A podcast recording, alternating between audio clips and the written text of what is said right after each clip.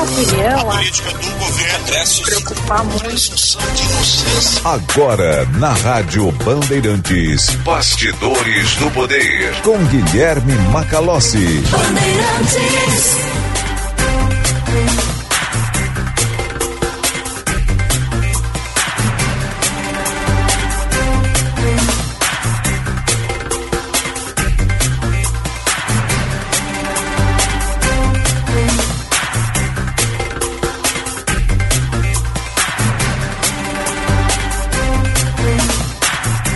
Estamos no ar aqui nas ondas da Rádio Bandeirantes. Este é o Bastidores do Poder. Eu sou Guilherme Macalossi e você nos acompanha até às 16 horas com opinião, análise, informação e serviço.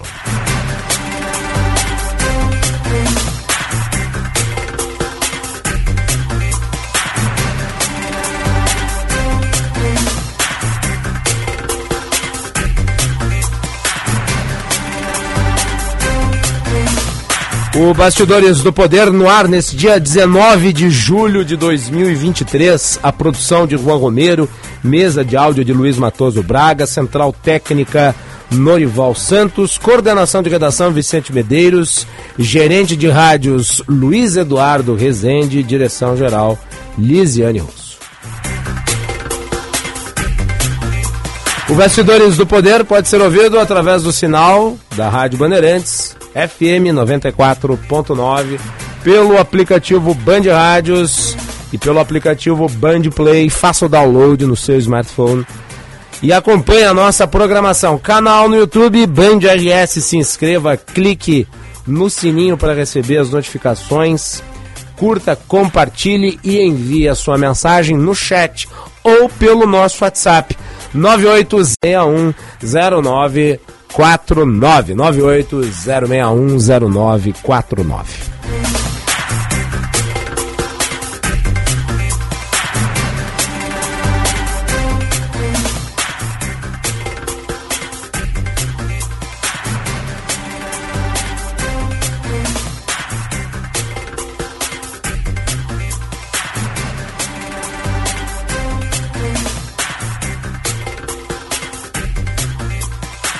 O Bastidores do Poder tem o patrocínio da Escola Superior dos Oficiais da Brigada Militar e do Corpo de Bombeiros Militar, realizando sonhos, construindo o futuro. E também de Sinoscar, a rede Chevrolet do grupo Sinosserra. 14 horas e 3 minutos, a hora certa, no Bastidores do Poder para o Hotel Express Rodoviária. Conforto e economia é no Hotel Express Rodoviária, ligue 30 85 55 00. Temperatura 14 graus e 4 décimos. Terceiro dia consecutivo de frio. Né? Começamos com uma temperatura bem baixa. Né? E agora tá na média aí de 14,4. Final de semana, a previsão é de chegarmos a 30. Haja renite alérgica. Tá todo mundo espirrando, fungando, com coceira, pigarro. Temperatura no Bastidores do Poder para o Hospital São Lucas da PUC. Cuidado que salva vidas. O SEMAI é muito mais do que você vê. O trabalho está por toda a cidade para levar água potável à sua casa. Tratamento de água, tratamento de esgoto e drenagem urbana. Uma estrutura completa para entregar o melhor para você. SEMAI, Patrimônio de São Leopoldo.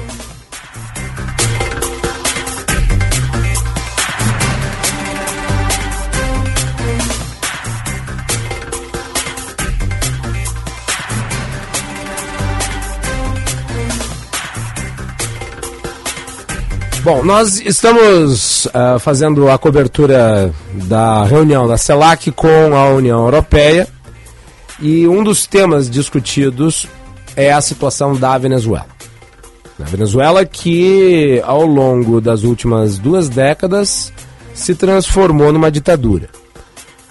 País em que não há liberdade de expressão, em que o direito de propriedade é relativizado, em que a oposição é perseguida, em que as eleições não são livres e há um líder autoritário ilegitimamente no poder por conta da força militar que é exercida de forma oficial pelo exército venezuelano e de forma extraoficial pelas milícias bolivarianas. São centenas de mortos por conta da opressão, com emissoras de TV caçadas e uma quantidade muito grande de fugitivos, pessoas que se refugiaram. Há um, uma onda de refugiados oriundos da Venezuela e o país empobreceu enormemente, de modo que hoje né, as preocupações globais com a situação da Venezuela encontram também né, nessa reunião da União Europeia com a América Latina expressão. E a declaração uh, recente de lideranças da América Latina tem mostrado uma divisão no continente em relação à abordagem.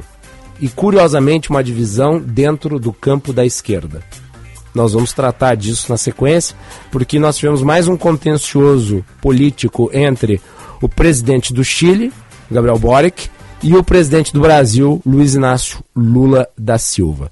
Nessa segunda-feira houve uma reunião entre o vice-líder da Venezuela, Delcy Rodrigues, e Gerardo Blyde, um dos líderes da oposição no país.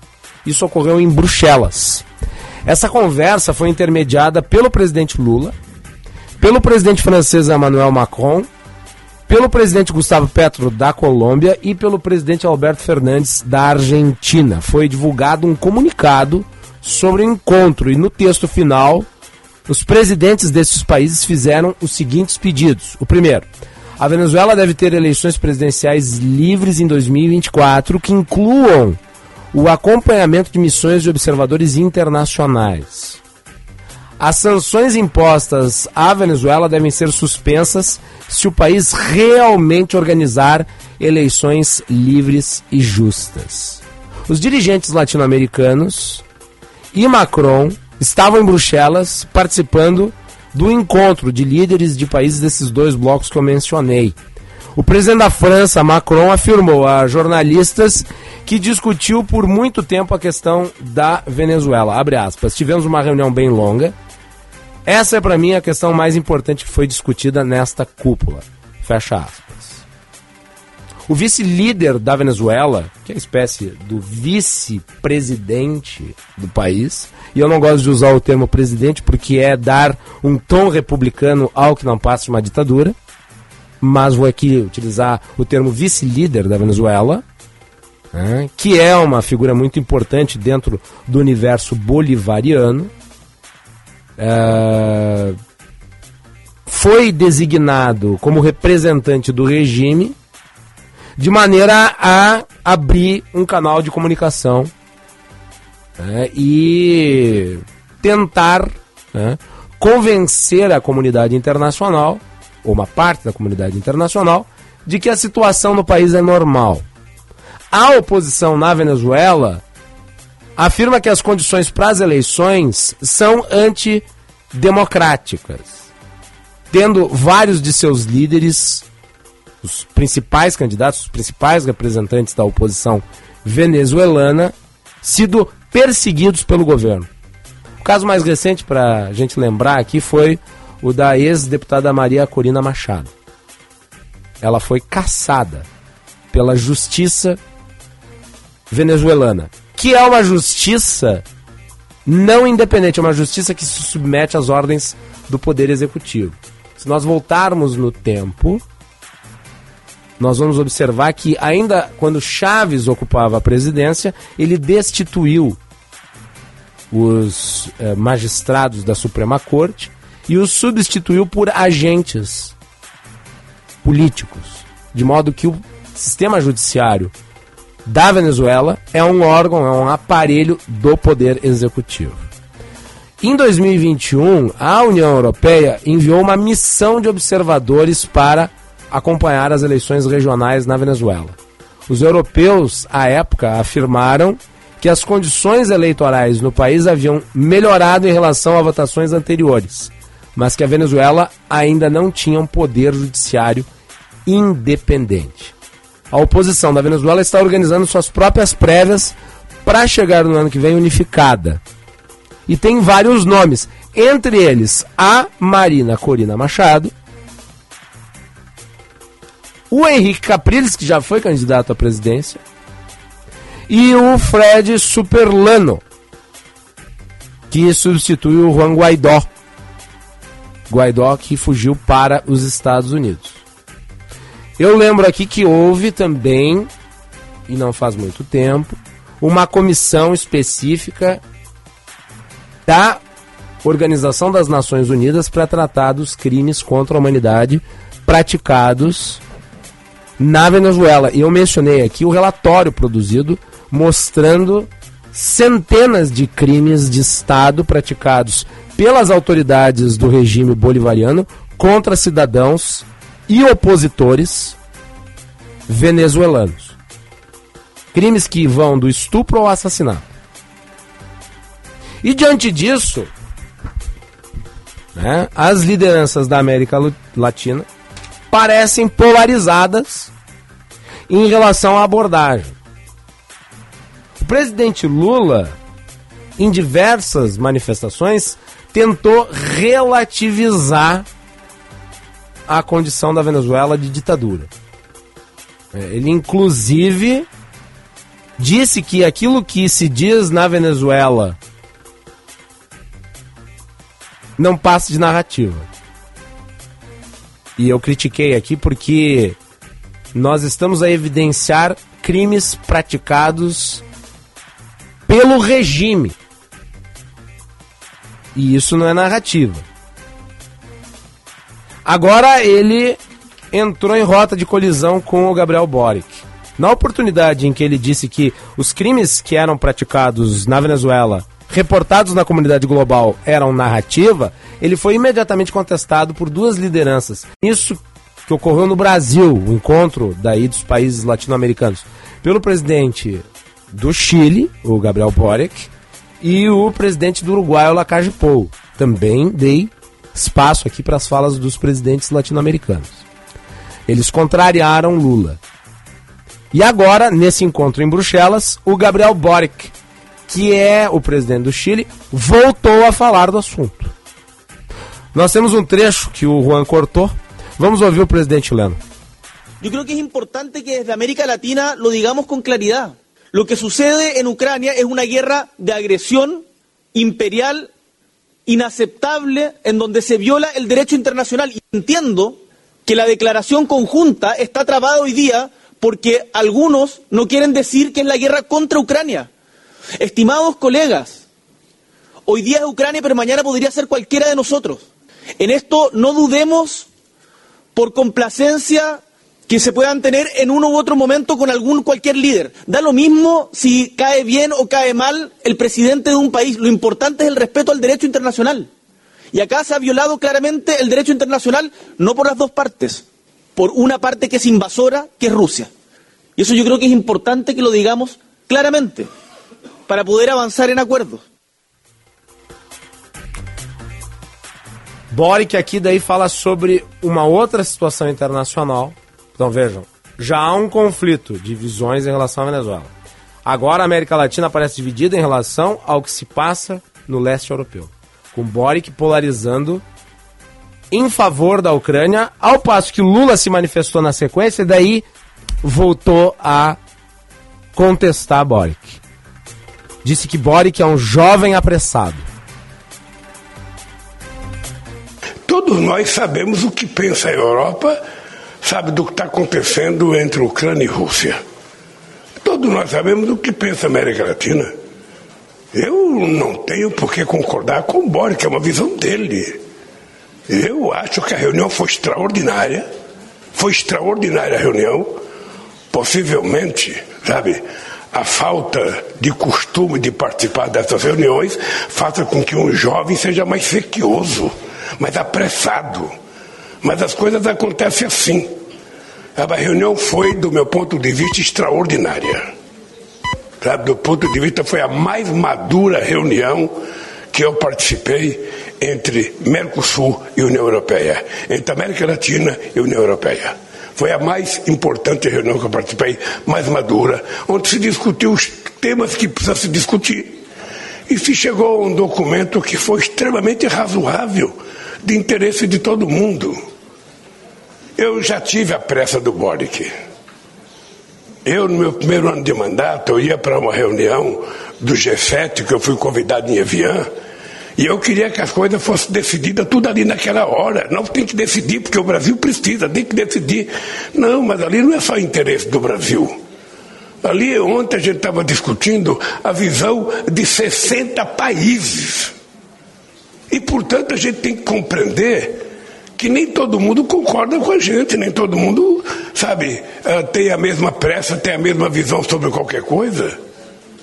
Então, eu acho que a reunião foi muito importante. Eu acho que a reunião sobre a Ucrânia foi, sabe, no momento certo, no tempo certo, o, sabe, não, não teve nada que a gente já não soubesse. Não teve nada que a gente já não soubesse. Então, eu, sinceramente, possivelmente, porque deve ter sido a primeira reunião do BORC, da União Europeia com a América Latina, ele tem um pouco mais de ansiedade que os outros. Só isso. Você viu que eu usei a palavra sedioso, né? Gostei, presidente. Sedioso é uma palavra bonita. Né? Para quem não sabe, sedioso é basicamente utilizado para descrever quem tem muita sede. Né? Agora, falar em favor da democracia, da autonomia dos povos, né, da busca pela liberdade, não pode ser confundida com ser sedioso. O Boric vem se comportando de uma forma muito civilizada. E vejam, eu nem sou uma pessoa que concorda com ele em termos de visão de mundo. Ele é um sujeito identificado com o pensamento de esquerda. Eu não estou nesse quadrante ideológico. Ainda que alguns ignorantes me coloquem ali. Agora, o Boric tem um compromisso racional e unificado com a democracia. O Boric não tergiversa em relação à democracia. Ele entende a democracia como um valor único. Ele entende a democracia como algo coeso. Ele não defende a democracia pela metade. Ele defende a democracia quando fala da Venezuela, ele defende a democracia quando ele fala da Ucrânia ele condena o arbítrio venezuelano, ele condena o arbítrio de um autoritário imperialista que invade uma nação de forma criminosa, sem relativizar. E essa é uma forma de se postar que merece ser aplaudida. Sendo Gabriel Boric de esquerda ou de direita, não importa. Ele tem uma coerência de pensamento que o Lula não tem. O Lula defende democracia no Brasil e daí quando ele vai para o debate internacional, ele relativiza a democracia. Ele mesmo disse que a democracia é um conceito relativo. A democracia não é um conceito relativo.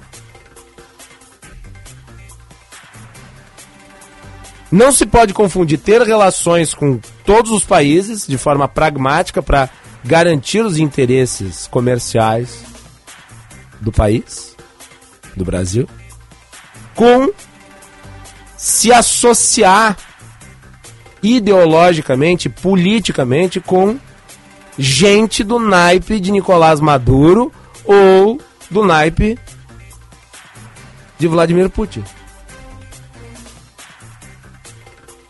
O Lula não pode ir a público no exterior atacar, por exemplo, o processo do impeachment que ocorreu no Brasil na circunstância de 2015 2016, com o protagonismo de um Congresso eleito democraticamente sob a supervisão do Supremo Tribunal Federal.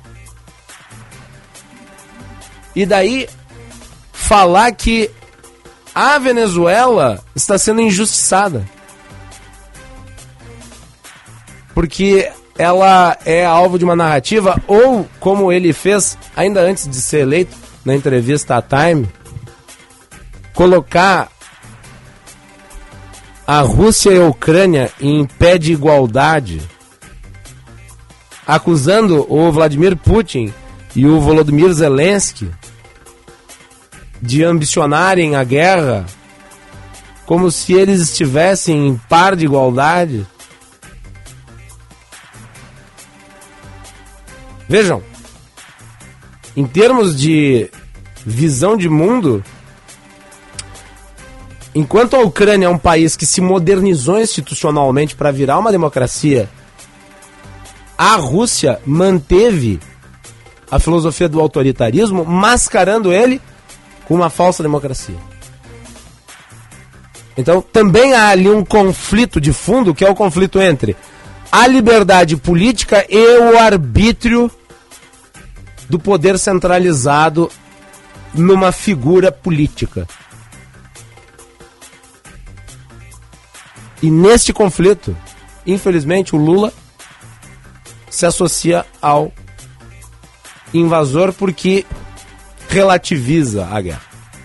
Relativiza a guerra como se ela estivesse sendo disputada por iguais. E não está sendo. Nós temos o agressor e o agredido. Isso é um fato inequívoco e incontestável. Na Venezuela, da mesma forma, você tem o autoritário que exerce o poder e os opositores que são perseguidos. Não, eles não estão em pé de igualdade. Vejam, o que, que eu estou querendo dizer com isso? Que é possível ser de esquerda e não passar pano em ditadores de esquerda. Assim como é possível ser de direita e não passar pano para ditadores de direita. É possível ser um esquerdista democrático e um direitista democrático. E repito, né, nós temos de nos pautar pela defesa inteira do conceito de democracia. A defesa pela metade do conceito de democracia é defesa nenhuma. Uma defesa falsa de democracia. Que se evidencia também através desse tipo de fala torta que nós ouvimos lá em Bruxelas. 14 horas 22 minutos, vamos com as informações do trânsito. Vem chegando Josh Bittencourt. Serviço Bandeirantes. Trânsito. Internacional e Estrela Bet se juntaram em 5% do valor das apostas no futebol feminino serão revertidos para as gurias coloradas. Aposta nelas. Muito boa tarde, Macalossi. Boa a tarde. todos aqui na Rádio Bandeirantes. Teve acidente mais cedo na Zona Leste, na Protásio Alves, bem na rótula com a Manuel Elias. Um carro e uma moto bateram. Ocorrência ainda em atendimento e provocando retenção nesse trecho. A Protásio Antônio de Carvalho também tem fluxo carregado, então quem puder, evite a Protásio Alves na Zona Leste. Nilo Peçanha, com obras, deixando o trânsito mais complicado a partir da rua Antônio Carlos Berta em direção à perimetral. E a Cis Brasil também tem fluxo intenso, nos dois sentidos, entre o viaduto Birici e o terminal Triângulo, a Sertório agora rodando um pouco melhor. Internacional e Estrela Bet se juntaram em 5% do valor das apostas no futebol feminino, serão revertidos para as gurias coloradas. Aposta nelas. Macalós. Obrigado, Josh Bittencourt.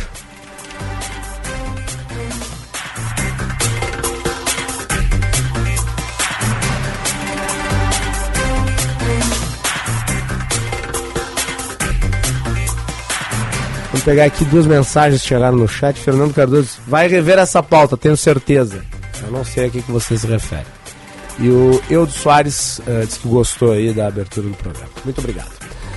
Mensagens para o nosso WhatsApp 980610949. Envie a sua. Daqui a pouco tem interatividade aqui no programa. São 14 horas e 24 minutos. Nós vamos fazer intervalo e voltamos na sequência. Qualidade e criatividade. Conteúdo relevante e multiplataforma. Rádio Bandeirantes. Rádio Bandeirantes. Porque sempre tivemos os microfones abertos para o debate, abertos para a opinião plural, abertos para a sua participação, é que podemos dizer que estamos fechados com você e com a verdade. É mais do que um compromisso. Porque sobre os fatos pode-se interpretar, fazer conjecturas das motivações, pode-se elaborar, projetar suas consequências. Mas os fatos são os fatos. E é aí que você vai nos encontrar sempre firmes. Não abrimos mão da verdade dos fatos. E sempre com foco em você, na defesa dos seus direitos. Mais do que nunca, Rádio Bandeirantes. Fechada com você, fechada com a verdade. Conheça o curso de Direito da ESBM, com conteúdo voltado ao ingresso nas carreiras militares o curso capacita você a ingressar numa das principais carreiras jurídicas do Estado. Saiba mais em www.esbm.org.br ou pelo telefone 51 981 47 92 42. ESBM, realizando sonhos, construindo o futuro.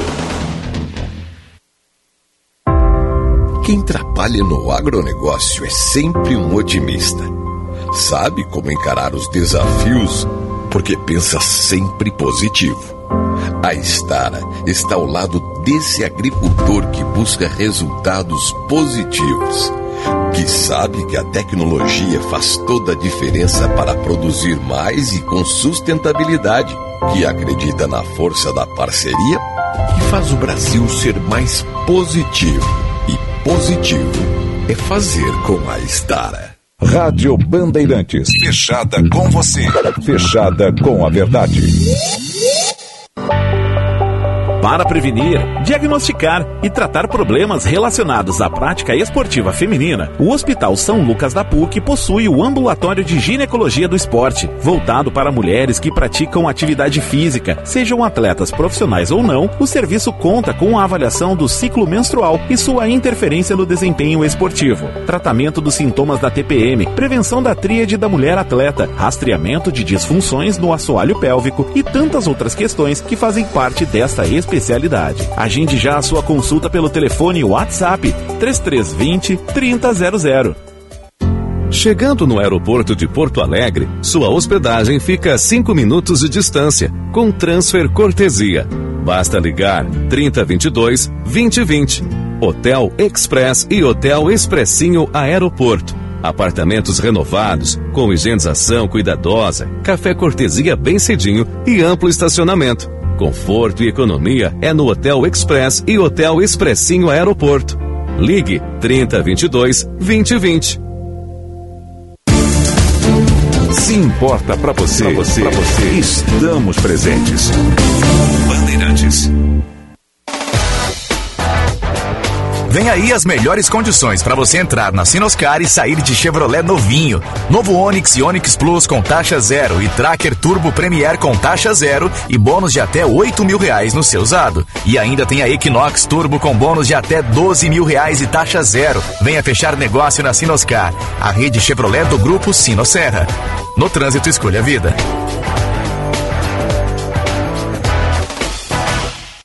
Agende-se. Evento presencial, dia 19 de julho, das 12 às 14 horas. O Tá na Mesa será com Jaime Weingartner Neto, integrante da primeira Câmara Civil do TJRS e ex-diretor da Escola da Ajures. João Ricardo Tavares, presidente da AMPRS, Associação do Ministério Público do Rio Grande do Sul. Sandro Caron, secretário de Segurança Pública. Tema: A lei, a jurisprudência e a impunidade em crimes violentos. Informações e transmissão pelas nossas redes sociais. Participe.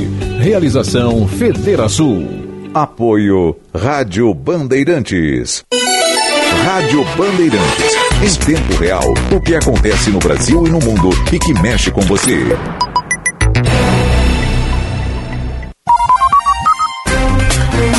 Você ouve na Rádio Bandeirantes Bastidores do Poder.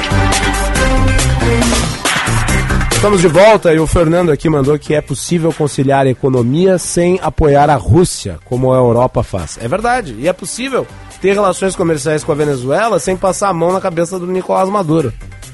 É possível ter relações comerciais com a Rússia reconhecendo que a Rússia invadiu a Ucrânia. É muito simples. Basta ter amor real pela democracia. Não amor pela parte da democracia que me faz bem. Hã? Que daí já não é mais defesa da democracia, daí é hipocrisia, que é outra coisa.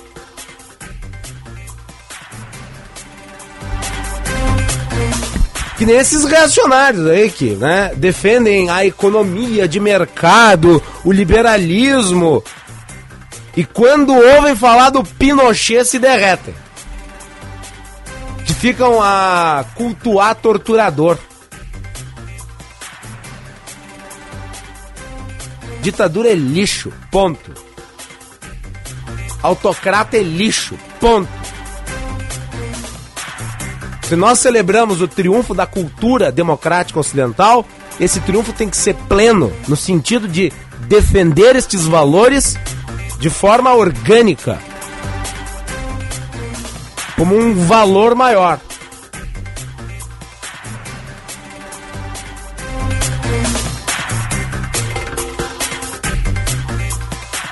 O Romero está contente com a volta do Chacho?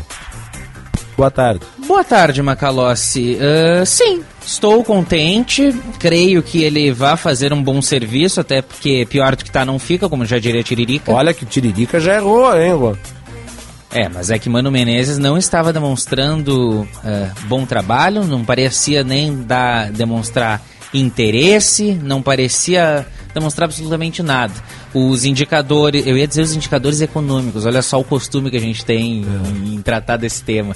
Os indicadores futebolísticos. Os então. indicadores futebolísticos não eram favoráveis ao trabalho de Mano Menezes e eu acho que a filosofia de jogo de Eduardo Cudê é muito diferente. Tudo bem que o trabalho dele no Atlético Mineiro não funcionou, até porque as circunstâncias não o ajudavam, mas eu creio que no Internacional ele já tem conhecimento mais ou menos ali de como que o time funciona, eu acho que ele vai conseguir pelo menos dar uma mudada na forma de jogo. Eu acho que as perspectivas são positivas ainda sim. Muito bem, veremos. Pelo menos dar uma chacoalhada no ambiente, uma figura nova. Qualquer modificada é válida, é positiva. Qualquer mudança é positiva. Resta saber se isso vai ser aproveitado positivamente ou não. Tudo bem. Francisco manda uma mensagem aqui. Parte da esquerda brasileira ainda vive no tempo da URSS. Considera a Ucrânia como uma província rebelde. A URSS era a União das Repúblicas Socialistas Soviéticas. Parte da direita também vive naquela época, mentalmente, né? Que é antes da queda do Muro de Berlim. Aliás, esse é o nosso problema. As nossas direitas e as nossas esquerdas, em boa medida, são um tanto quanto atrasadas. Hã? Eu diria jurássicas, dependendo do, dos setores. É. Eu não lembro quem é que cunhou a expressão esquerda jurássica, acho que foi o Roberto Campos. E sim, a nossa esquerda, em boa medida, ela é jurássica, assim como a nossa direita, também em boa medida, é jurássica. Olha só, esse tipo de comentário me agrada. Não porque me elogia, tá?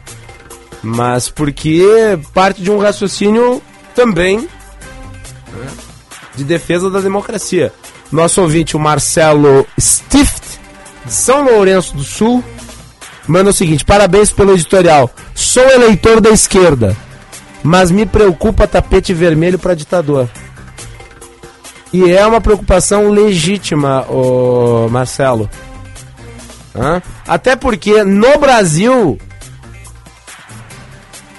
nos regimes ditatoriais brasileiros do século XX, a esquerda é que sempre foi perseguida.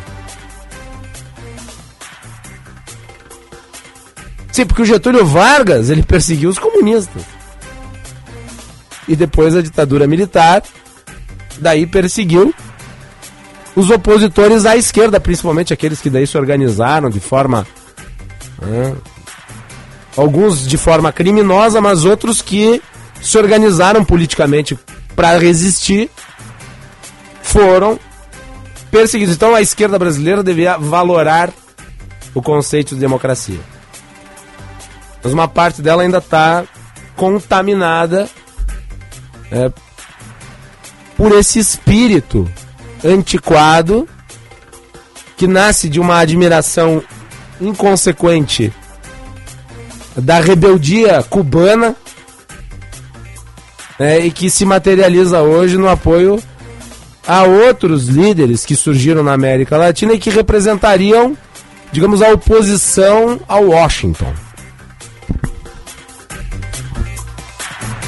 A esquerda, para se modernizar, precisa se livrar desse rescaldo autoritário né, que leva ela a ser inconsistente na defesa dos valores democráticos.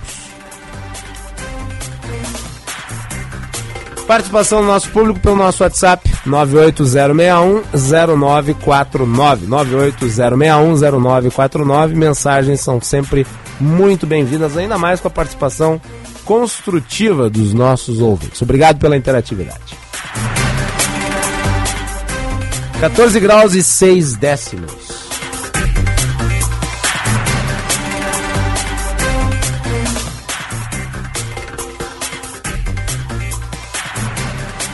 Muito bem, vamos falar dos imbróglios jurídicos de Bolsonaro. A defesa do ex-presidente criticou a PGR por solicitar a identificação de seguidores do ex-presidente no inquérito que tramita no STF. A PGR afirma, no entanto, que o objetivo é apenas mapear o alcance de postagens feitas com informações falsas nas redes sociais. Quem traz informações de Brasília é Rafael Procópio. A defesa do ex-presidente Jair Bolsonaro questionou a decisão da Procuradoria-Geral da República que pediu que o STF inclua no inquérito que apura os atos de 8 de janeiro a lista e a identificação dos seguidores nas redes sociais do ex-presidente. O ex-chefe de comunicação da presidência e um dos advogados de Bolsonaro, Fábio Weingarten, disse que a decisão é lamentável e que não faz parte de nenhuma métrica que pode ser aplicada nas investigações através das redes sociais.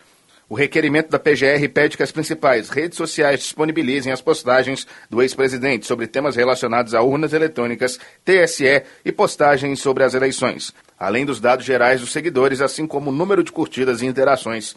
O pedido da Procuradoria também inclui uma cópia do vídeo postado por Bolsonaro, dois dias após o ataque à sede dos três poderes, em que ele questiona as urnas sem provas. Jair Bolsonaro apagou o vídeo posteriormente e já deu esclarecimentos à Polícia Federal sobre o caso, afirmando que estava sob influência de medicamentos. Tomei muita cloroquina. Agora, o pedido da Procuradoria-Geral da República não tem o menor sentido. Não tem o menor sentido. Sabe o que, que parece? Que o Aras agora quer mostrar serviço para ser reconduzido novamente daí pelo governo PT à Procuradoria-Geral da República. Ele está em campanha. Aliás, uma parte da esquerda apoia, uma parte dos petistas, por conta de certo anti-lavajatismo, acha que o Aras fez bom trabalho. O Aras passou quatro anos, quatro anos do governo Bolsonaro, se prestando a omissões vergonhosas só não foi pior do que o Rodrigo Janot.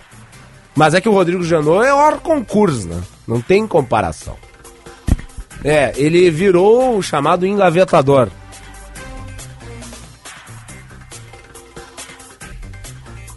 E agora quer requisitar informações. Vejam só quantos seguidores o Bolsonaro tem nas redes sociais. No Twitter deve ter lá sei quantos milhões.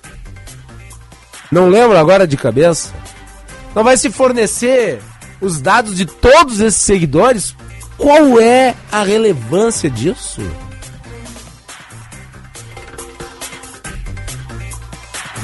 É um pedido extravagante. A PGR diz: não, nós vamos manter os dados em sigilo. Quem garante? Dá para confiar?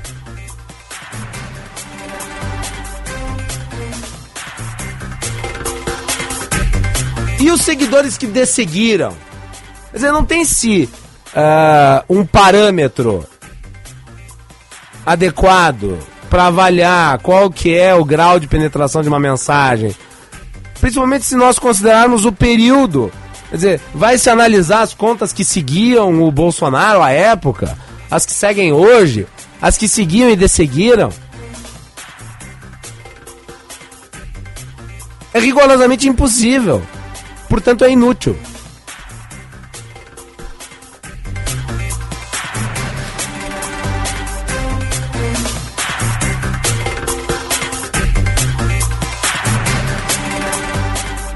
Muito bem.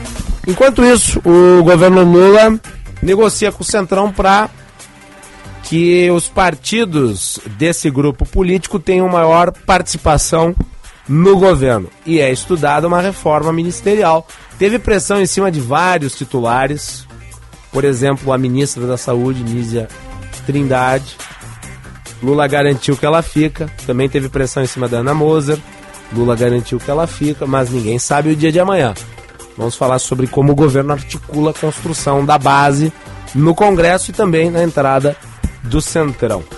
Com a cientista política Denilde Holtzhacker, que já está conosco aqui conectada ao Bastidores do Poder. Professora, é um prazer recebê-la. Boa tarde. Boa tarde, eu que agradeço o convite. Qual é o tamanho da fatura do Centrão a partir da votação da reforma tributária na Câmara dos Deputados? O governo vai ter que ceder? Bom, provavelmente o governo vai ter que ceder, sim. Acho que é, caminha para essa reforma, já vinha sendo discutida.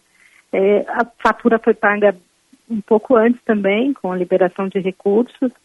É, a gente acompanhou aí nos, nos, dois dias, três dias antes da votação, um volume alto de recursos sendo liberados para os parlamentares.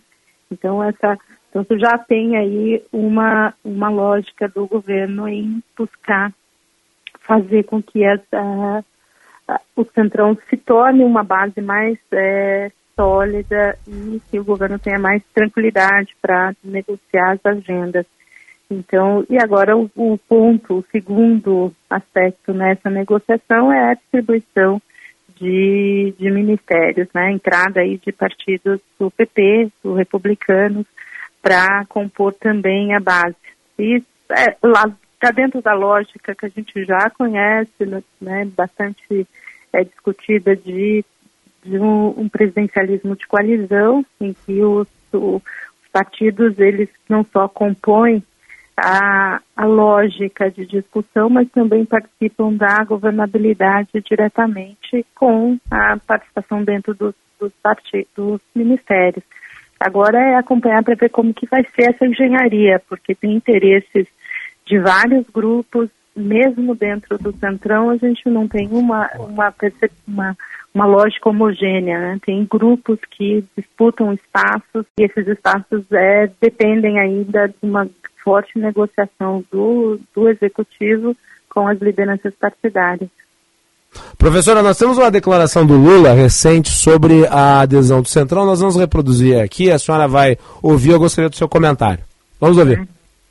Não existe possibilidade Obviamente que na medida que você tenha partidos que queiram participar da base, nós temos interesse em trazer esses partidos para dar tranquilidade à nossa governança dentro do Congresso Nacional, mas quem discute ministro é o presidente da República.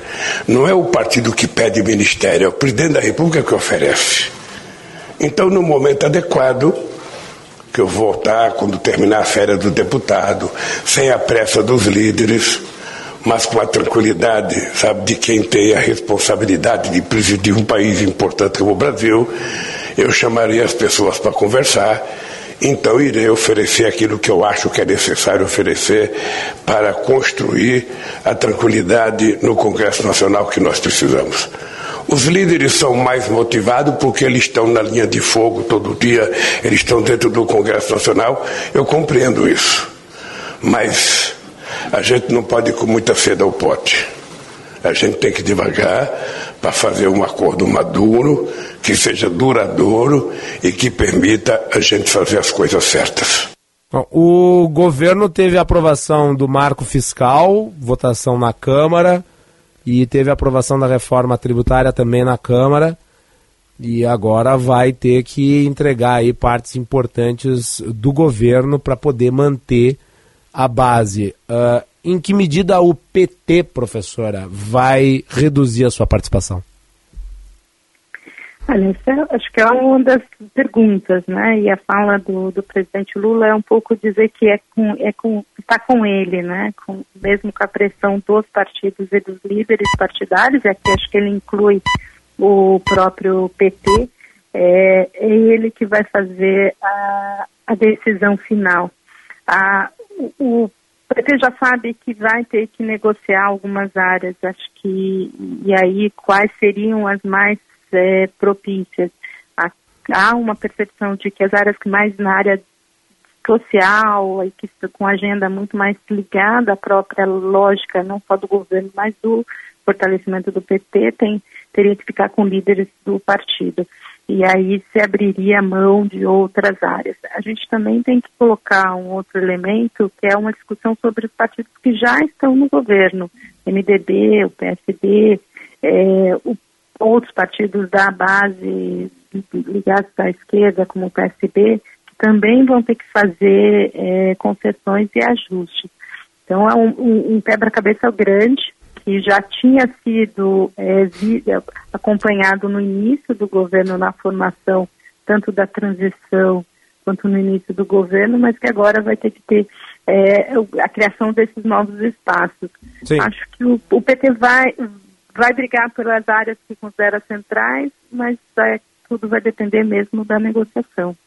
Nós já temos boa parte do centro nervoso econômico do governo ligado a políticos que não têm uma tradição no campo da esquerda. Vou pegar aqui o Ministério do Planejamento, que está hoje com a Simone Tebet, do MDB, e o próprio Ministério da Indústria, Comércio e Turismo, que é eh, ocupado pelo Geraldo Alckmin, o vice-presidente, Hoje está no PSB, mas tem uma trajetória no PSDB, é tido como um político de perfil conservador.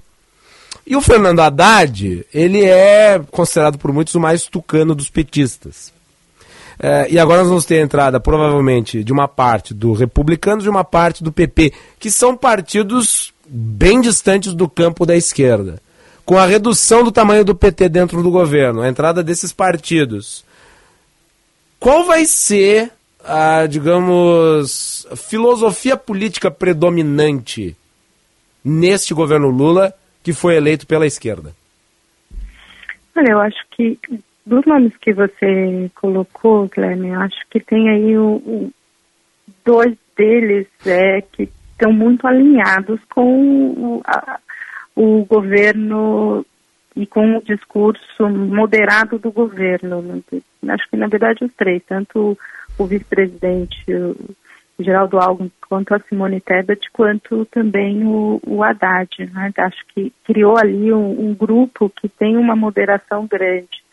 Os partidos que vão entrar vão entrar em, em, em áreas provavelmente que tenham liberação de recursos e é, estrategicamente importantes em termos de é, capacidade principalmente municipal. Né? A gente está pensando aqui para esses partidos eles estão olhando é, as, as agendas, olhando para a eleição do próximo ano, as eleições municipais. Então, ter recursos de políticas que atingem municípios é que vai ser central. Então, acho que também é, entendo que vai ser um, uma entrada pragmática, olhando projetos que vão, possam dar tanto apoio para o governo, que é isso que o governo Lula também busca, é um maior apoio da população às suas políticas, quanto também espaço nas regiões e nos, e nos municípios em que vão disputar as eleições municipais.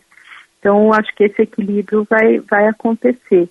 Agora, vai depender também de quem, quais vão ser as perdas dentro do, do PT. Né? Quais são os partidos? Perder o desenvolvimento social seria muito complicado para a agenda interna do partido e isso poderia gerar aí muito Sim. mais ruídos. Então, essa, essa lógica vai depender também do que, que vai ser a equação do que o presidente Lula vai fazer. Mas, de qualquer forma, acho que caminha para um governo com um pragmatismo maior, de entregas é, mais contundentes, para ganhar mais apoio, na, tanto nas agendas econômicas quanto na agenda social. Uh, professora, nós estamos conversando com Denilde Holtz Hacker, que é cientista política, professora que está falando conosco aqui uh, no Bastidores do Poder. Uh, nós mencionamos aqui antes o Republicanos, professora, um partido do governador de São Paulo, Tarcísio de Freitas. O Tarcísio parece, não de forma declarada, mas por debaixo dos panos, de alguma maneira ambicionar um caminho político que o leve a disputar o Palácio Planalto, se não na próxima eleição, certamente na outra. E ele é visto como um político moderado no campo da direita. Uh, ele não tem a perder com o seu partido ingressando num governo a que ele, se pode, a ele pode se opor em 2026? Tem, tem, tem bastante é, a perder, porque ele pode perder um dos discursos grandes né, com um eleitorado importante, que é um eleitorado mais à direita e que é, tem muito refratário a, ao, ao governo Lula. Então, vai ser aí um, um, um dilema pro, não só para os republicanos e possivelmente vão tentar manter uma certa é, capacidade de neutralidade, porque, e um dos fatos aqui interessantes da fala do Lula, que é, é que ele falou, é preciso ter calma e costurar muito bem nego essas negociações, porque ele está querendo tranquilidade e votos no, favoráveis no, nas suas agendas dentro do parlamento. Então, significa que os partidos vão ter que garantir aprovação de políticas que muitas vezes vão ser questionadas nas suas bases eleitorais. Então, essa vai ser um perigo para os republicanos, mas também para o PP, nessa, nessa lógica de ser um partido, de serem partidos que têm posições mais à direita e mais independentes com relação ao governo Lula. E quanto aos bolsonaristas, porque o, o governo vai assumindo uma conotação centrista muito evidente. Né? Uh, tira um pouco o discurso, inclusive, da chamada terceira via. A candidata da terceira via, na eleição presidencial anterior, está no governo como ministra de Lula.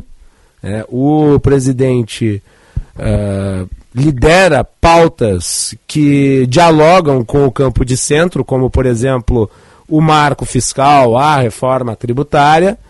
E com a entrada do Republicanos e do PP, ainda que em parte dentro do governo, me parece, não sei se é a avaliação da senhora, que o campo bolsonarista extremista vai sendo isolado num canto do Congresso. De fundo, a senhora avalia que esse também é um dos objetivos do governo ao chamar esses partidos para compor a base? Ah, com certeza. É, é, é uma, um dos objetivos. É, é cada vez mais isolar os grupos é, mais, principalmente os mais é, radicais, estarem de forma isolada, é, como também conseguir é, atrair os que são o centro mais conservador e, e, mais tradicional. E a gente vê isso não só na, nas relações e no discurso junto ao, ao Congresso, mas também na acenos para que tradicionalmente são ligados ao bolsonarismo como os evangélicos, como o agronegócio. Então há uma, claramente uma posição do governo de conseguir apoios nesses uhum. segmentos para conseguir isolar cada vez mais os grupos de apoio mais, é, que a gente pode dizer, muito mais radicais dentro do bolsonarismo ou e atrair os grupos que são mais moderados. Então, essa claramente é uma posição presente na estratégia do governo. Muito bem. Professora Denilde, muito obrigado pela participação aqui no Bastidores do Poder. Vamos voltar a conversar. Eu que agradeço. Boa tarde. Muito bem, tá então 14 horas 53 minutos, temperatura de 14 graus e 8 décimos.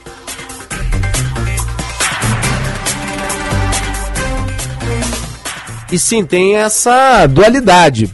Por um lado, o governo quer ter uma base que seja coesa, e para ele avançar na montagem dessa base, ele vai ter que dialogar com partidos que não são de esquerda. Esses partidos são quais? Aqueles que deram os votos para aprovar a reforma tributária, Braguinha e Juan Romero. União Brasil, Republicanos, PP. Quem aprovou a reforma tributária, o grosso dos votos, não veio da esquerda. O grosso dos votos veio do centro. E daí, para aqueles que acham que existe comunismo no Brasil, essa gente tem comunista no Brasil. Agora, comunismo no Brasil, é um delírio. Né? Uh, o governo vai assumindo um perfil muito mais de centro do que de esquerda. Ah, mas você acabou de criticar o Lula por conta das declarações em relação à Venezuela. Sim, ele tem as suas taras. Ele tem os seus erros de visão de mundo. Eu estou falando do governo, estou falando do Lula. O governo vai assumindo uma conotação de centro. Isso é evidente. O governo que aprova o marco fiscal não é um governo comunista. Assim como o governo que aprova a reforma tributária, que é uma pauta identificada inclusive com os valores liberais, tampouco é comunista. Não é matéria de opinião, é apenas de fato, de avaliação crua da realidade. E ao fazê-lo, é óbvio, o governo cria dificuldades para o chamado centro político, que pode ser representado na figura do Eduardo Leite, né, de outros atores, porque né, enxuga ou se apropria de uma agenda que até então era identificada com estes líderes e isola a extrema-direita.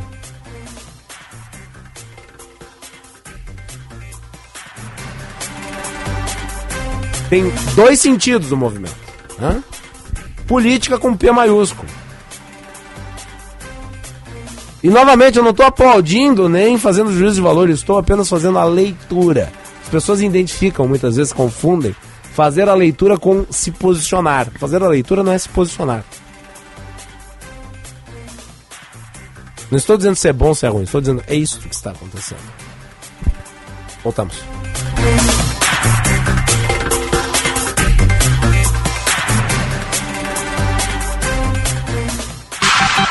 Informação e entretenimento. Prestação de serviço sempre presente. Rádio Bandeirantes.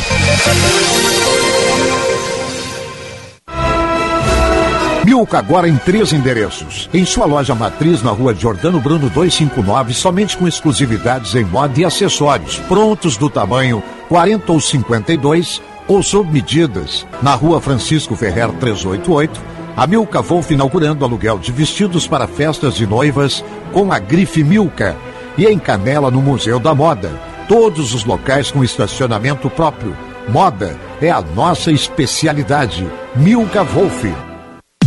Para quem precisa de veículos para demandas pontuais, a Citicar Aluguel apresenta o Plano Mensalista para pessoas e empresas. No Plano Mensalista Citicar, você aluga só nos meses que for usar. A Citicar Aluguel tem veículos à pronta entrega com condições muito especiais. São especiais mesmo. Experimente alugar com a Citicar, uma empresa do Grupo Esponqueado. Citicar Aluguel, uma locadora feita de carros e pessoas. Pesquise por Citicar Aluguel. A magia está no ar, a época mais mágica chegou. Não, não é Natal.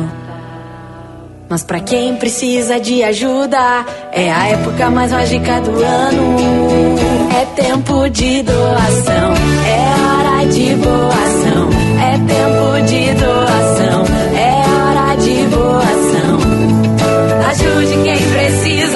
você. Oh, oh, oh. e faça essa ser a época mais mágica do ano. Yeah. Campanha do Agasalho e do Alimento 2023. Para muita gente, a época mais mágica do ano. Doe cobertores, alimentos e produtos de higiene pessoal. Prefeitura de Porto Alegre. Mais cidade, mais vida. Apoio Rádio Bandeirantes. Rádio Bandeirantes. Fechada com você. Fechada com a verdade. Conheça o curso de Direito da ESBM, com conteúdo voltado ao ingresso nas carreiras militares. O curso capacita você a ingressar numa das principais carreiras jurídicas do Estado. Saiba mais em www.esbm.org.br ou pelo telefone 51 981 47 92 42 ESPM, realizando sonhos, construindo o futuro. Você que trabalha no campo, se olhar bem, vai perceber que na natureza tem uma força que nos faz crescer ou crescer. Ela está nas mãos de quem planta o alimento nosso de cada dia. E essa força também está no novo Plano Safra Banrisul, onde o produtor rural tem ao seu lado o banco que mais cresce no agro aqui no estado. Conte com a parceria e conexão do Banrisul. Juntos vamos crescer ou crescer. Bandeirantes. Agende-se. Evento presencial, dia 19 de julho, das 12 às 14 horas. O Tá na Mesa será com Jaime Weingartner Neto, integrante da primeira Câmara Civil do TJRS e ex-diretor da Escola da Ajures. João Ricardo Tavares, presidente da AMPRS, Associação do Ministério Público do Rio Grande do Sul. Sandro Caron, secretário de Segurança Pública. Tema: A lei, a jurisprudência e a impunidade em crimes violentos. Informações e transmissão pelas nossas redes sociais. Participe. Realização Federação. Apoio Rádio Bandeirantes. Olá pessoal, aqui é o Alexandre Mota e eu vou dar uma dica para quem não aguenta mais os maus odores nos pés ao final do dia. Utilize na sua higiene diária o talco pó pelotense. Como você sabe, o talco pó pelotense combina a formulação moderna e a qualidade que te auxiliam no combate dos fungos e bactérias que causam os maus odores. Agora, além da tradicional, tem novas fragrâncias: mentolado, canforado e o touch. E você encontra o talco pó pelotense também na versão aerosol jato seco. Não se engane com outros do mercado. Só utilize produtos de confiança. Utilize o pó pelotense. Esse eu uso e recomendo. Aprender a ler e escrever é um direito fundamental. E para garantir que todas as crianças sejam alfabetizadas, o governo federal criou o Compromisso Nacional Criança Alfabetizada. Uma grande mobilização para dar apoio técnico e financeiro para estados e municípios investirem em diversas áreas. Acesse gov.br/mec e conheça as ações. Ministério da Educação, Brasil, União e Reconstrução, Governo Federal. Precisa enviar uma encomenda? Conte com a Viopex Encomendas Expressas, uma empresa do grupo Ouro e Prata. Com ela, a sua mercadoria está segura da coleta até a entrega e você pode acompanhar pelo rastreamento. E tem mais, estamos presentes em mais de 10 estados do Brasil. Então, faça a tua cotação agora mesmo com a Viopex pelo WhatsApp 3375 8900. Rádio Bandeirantes. Em tempo real, o que acontece no Brasil e no mundo e que mexe com você.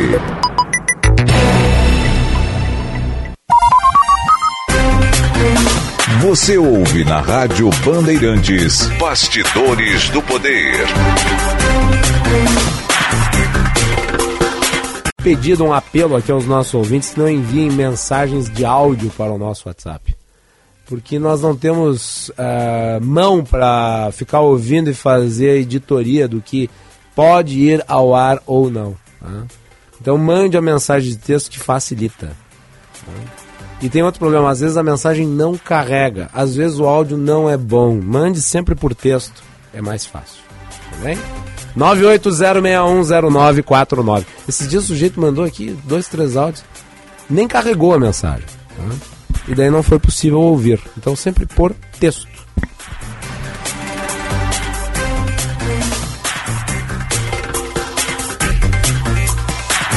Nosso ouvinte Oliveira manda a seguinte mensagem aqui. Procede a informação que no Rio de Janeiro o Comando Vermelho proibiu torcidas organizadas nos jogos de lá? Se isso for verdade, o Estado não fizer nada, logo eles vão tomar conta do país. Obrigado e boa tarde. Olha, Oliveira, não estou por dentro. Né? Não ouvi essa informação. Se eu conseguir obtê-la até o final do programa, respondo. Obrigado. 15 horas e 4 minutos, temperatura 14 graus e 9 décimos. Vamos com a previsão do tempo. Serviço Bandeirantes. Previsão do tempo. Maria Fernanda Lustinger está aqui para nos dizer se o frio de hoje se repete amanhã. Boa tarde, Macalossi. Boa Muito tarde. boa a tarde. Ah, eu tô, com, eu tô aqui, ó, porque eu tô na correria hoje. A gente tá correndo sempre. né? Sempre. Jornalista Exatamente. sempre tá correndo. Correndo atrás da notícia. Pois então, Macalossi, a expectativa é que nos próximos dias o fio comece a dar trégua, né? Como eu Graças disse a ontem, aqui na previsão do tempo, aqui no Bastidores do Poder também, a previsão é que Guinha a- tá orando no final ali, de semana... Tá fazendo a, Tá. a mãozinha do, Isso aí. do gratidão. Exatamente. A previsão é que o final de semana seja muito quente, né? Porto Alegre deve chegar aos 27 graus entre sábado e domingo.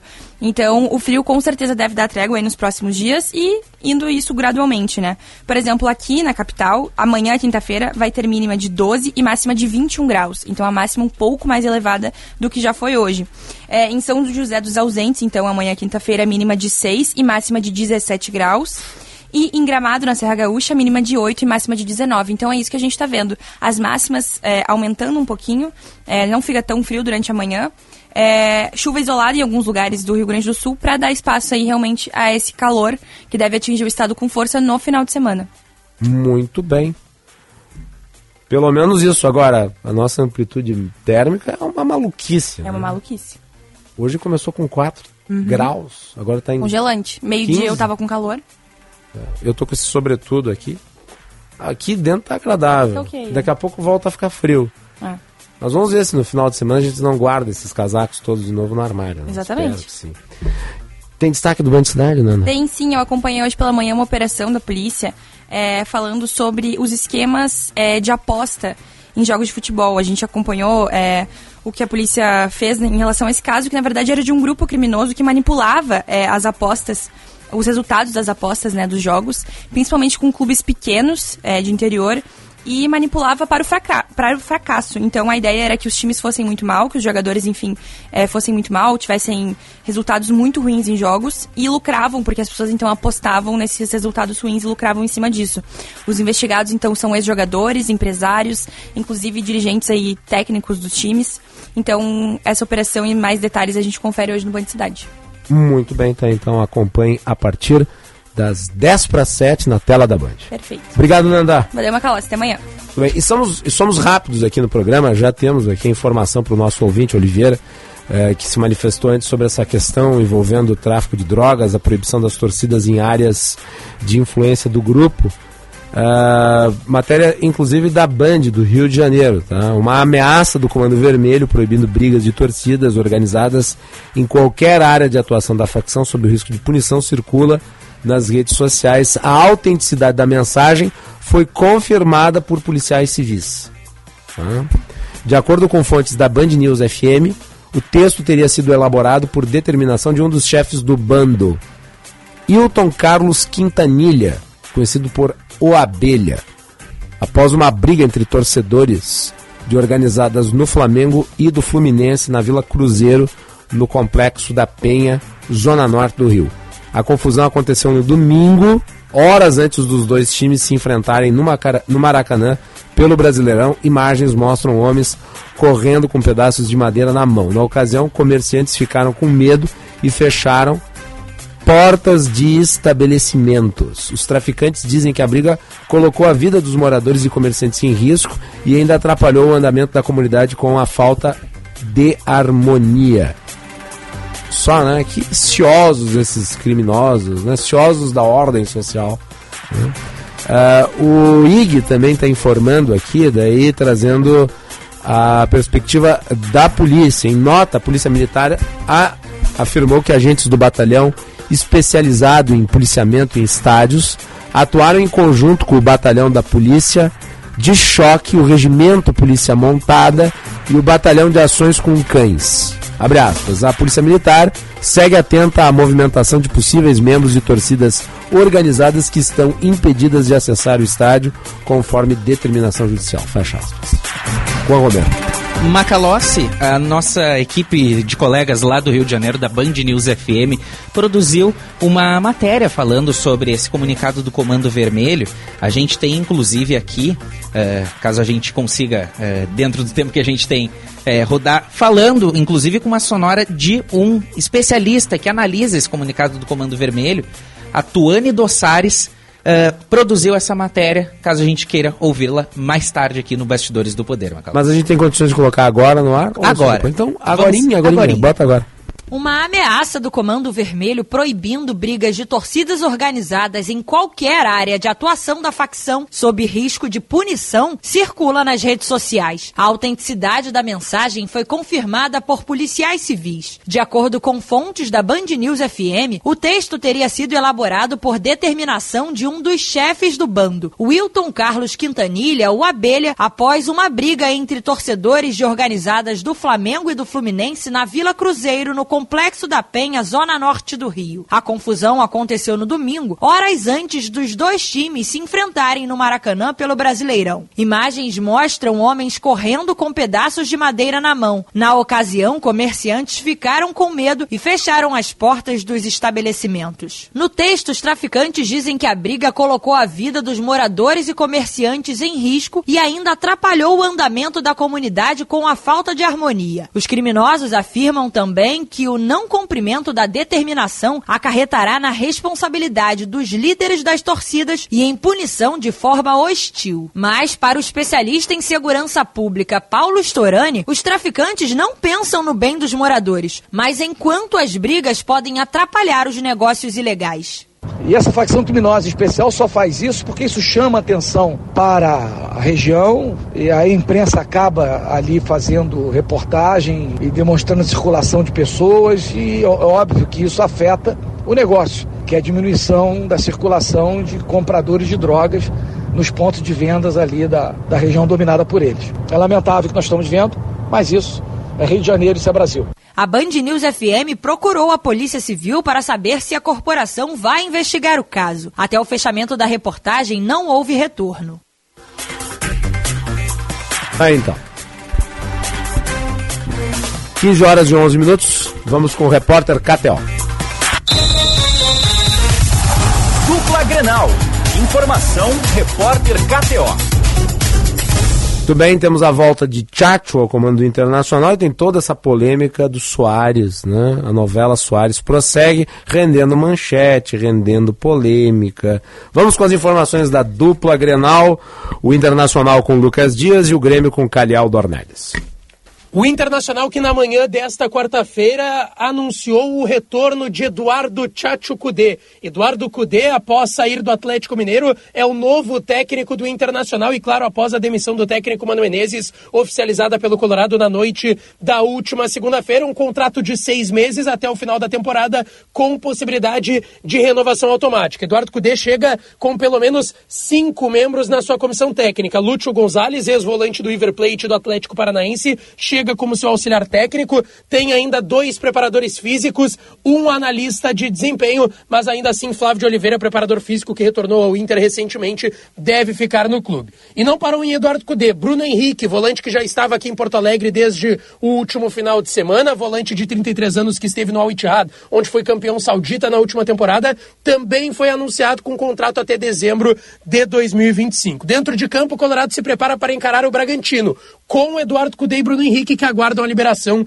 no BID Boletim Informativo Diário da CBF. Johnny, recuperado de gastroenterite, será novidade da equipe possivelmente titular, ainda que conta com Arangues e Mercado, que não tiveram lesões constatadas após saírem no intervalo do jogo contra o Palmeiras no de semana no estádio Beira-Rio. Maurício e Pedro Henrique seguem no departamento médico sendo preparados para as partidas contra o River Plate e também Vitão é desfalque, levou o terceiro amarelo na última rodada. Com as informações do Inter, falou o repórter Lucas Dias. O Grêmio segue tendo conversas com o centroavante Luiz Soares para assegurar a permanência do uruguaio no clube, pelo menos até o final da atual temporada. Mesmo com o interesse do Inter Miami dos Estados Unidos, a direção não pretende liberar o jogador, somente mediante o pagamento da multa excisória estabelecida em 70 milhões de euros. Para a partida do próximo sábado contra o Atlético Mineiro na Arena, Juan Manuel Iturbe deverá ser a grande novidade entre os relacionados. O meio atacante depende apenas de um documento de comprovação do processo de desvinculamento junto ao Ares da Grécia, seu antigo clube, para que seja regularizado no boletim informativo diário da CBF. A data de limite para inscrição é até às 7 horas da noite da próxima sexta-feira. A direção segue em busca de reforços, porém, em contrapartida, acertou a saída do volante Darlan ao Lovisk Sofia, da Bulgária. O Grêmio não receberá nenhum valor em um primeiro momento, porém manterá percentual do jogador. Com as informações do Grêmio, falou o repórter Calhau Dornelles. Aí alguns perguntam, o Grêmio deve liberar o Soares? De graça, obviamente que não, né? Se você se comprometeu com um contrato, deve haver no contrato alguma cláusula de rompimento mediante pagamento de indenização. Negocie-se a indenização, ok. Também não dá para obrigar o cara a ficar. Mas o Grêmio tem que ser indenizado pela quebra de contrato. E não é uma indenização qualquer. Atenção, torcedores do Grêmio. Soares não ama o Grêmio. Tá? Vocês idolatram o Soares. Ele agradece. A imagem dele se projeta, mas ele não tem uma relação recíproca. Ele não ama Porto Alegre, ele não ama o Grêmio. Ele ama a carreira dele. Ele tem o direito de amar a carreira dele. Eu também amo a minha. Muito bem. Vamos com o repórter Bandeirantes.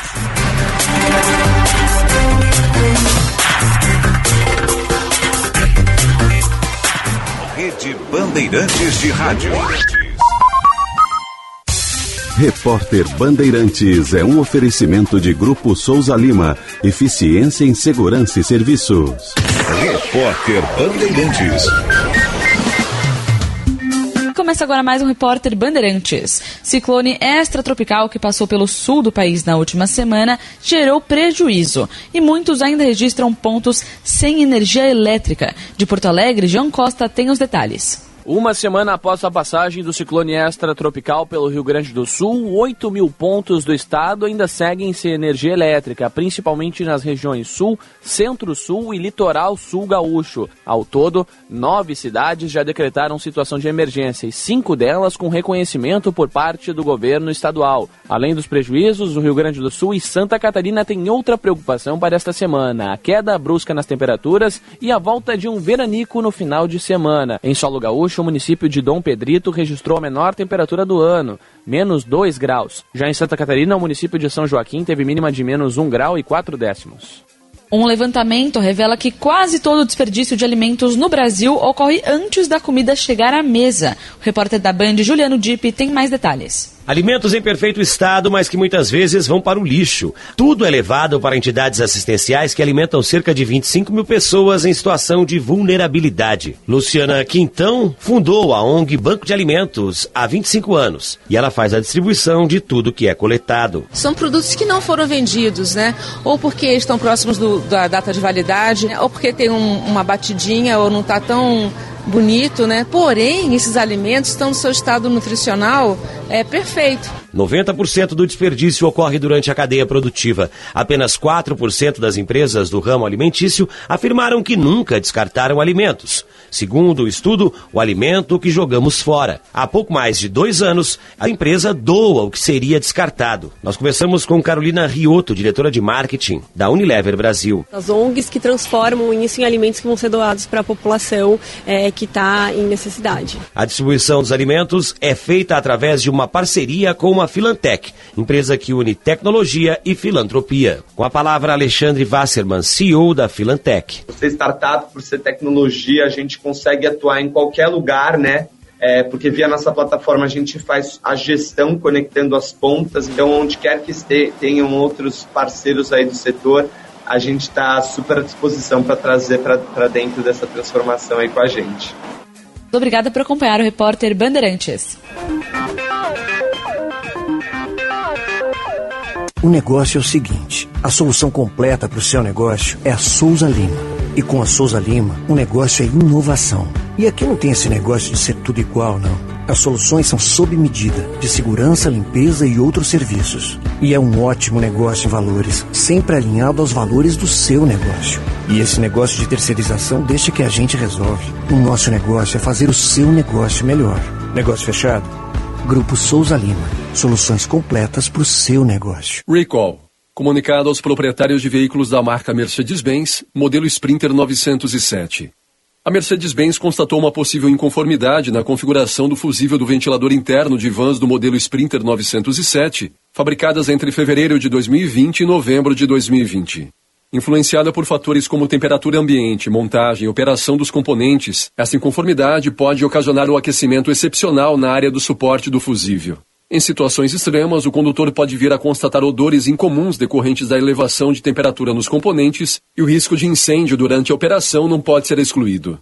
Estas circunstâncias aumentam o risco de acidentes com danos físicos de natureza grave ou até fatais aos ocupantes do veículo ou terceiros. Diante disso, convocamos os proprietários a contatar o credenciado de serviços Mercedes-Benz de sua preferência, a fim de verificar se seu veículo está envolvido neste comunicado. E em caso afirmativo, agendar a partir de 19 de julho de 2023, data e local para substituição gratuita do cabo de alimentação de regulador do ventilador interno e componentes complementares de fixação. Os reparos terão duração aproximada de uma hora. Em caso de dúvidas, consulte-nos pelo telefone 0800 721 9966 ou pelo site mercedes-bens.com.br. Com essa iniciativa, a Mercedes-Benz visa assegurar a máxima satisfação de seus clientes, garantindo a qualidade, a segurança e a confiabilidade dos veículos da marca. Mercedes-Benz Cars e Vans Brasil. No trânsito, escolha a vida. Há muitos anos, a Goodyear ajuda diversas pessoas a contar a história de suas vidas. Em um país tão grande como o Brasil, essas histórias percorrem diversos caminhos e são escritas todos os dias no asfalto das cidades, nas estradas de terra e até em lugares onde poucos ousam chegar. Chegou a hora de criar a sua história de carro,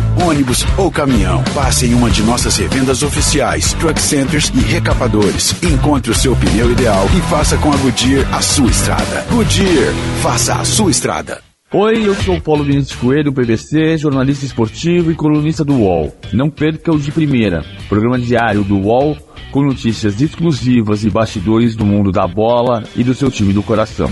Tudo isso com a minha presença, do Marcelo Razan, do Bruno Andrade e com participações especiais dos colunistas e repórteres do All Sport.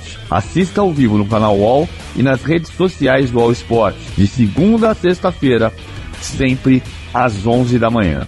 Goodyear, mais de 600 revendas oficiais para você fazer sua estrada. Repórter Bandeirantes. Você ouve na Rádio Bandeirantes Bastidores do Poder.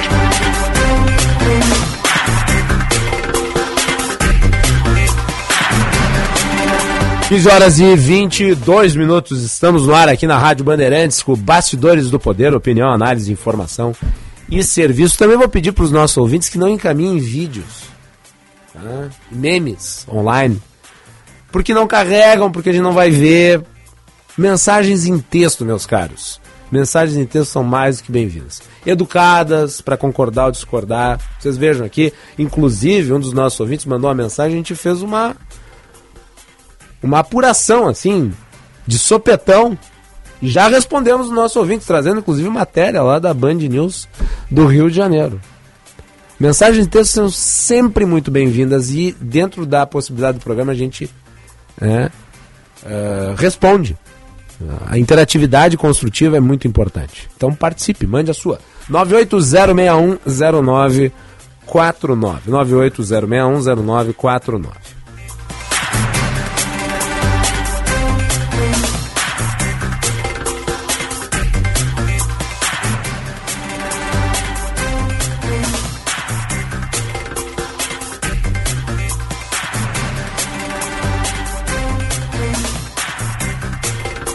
Uh, a informação circulando, vamos apurar, Juan. Peço que você vá atrás com detalhes dessa rodovia em Capão do Leão que está bloqueada. Um protesto né, pelo não reestabelecimento de energia elétrica desde a ocorrência do ciclone.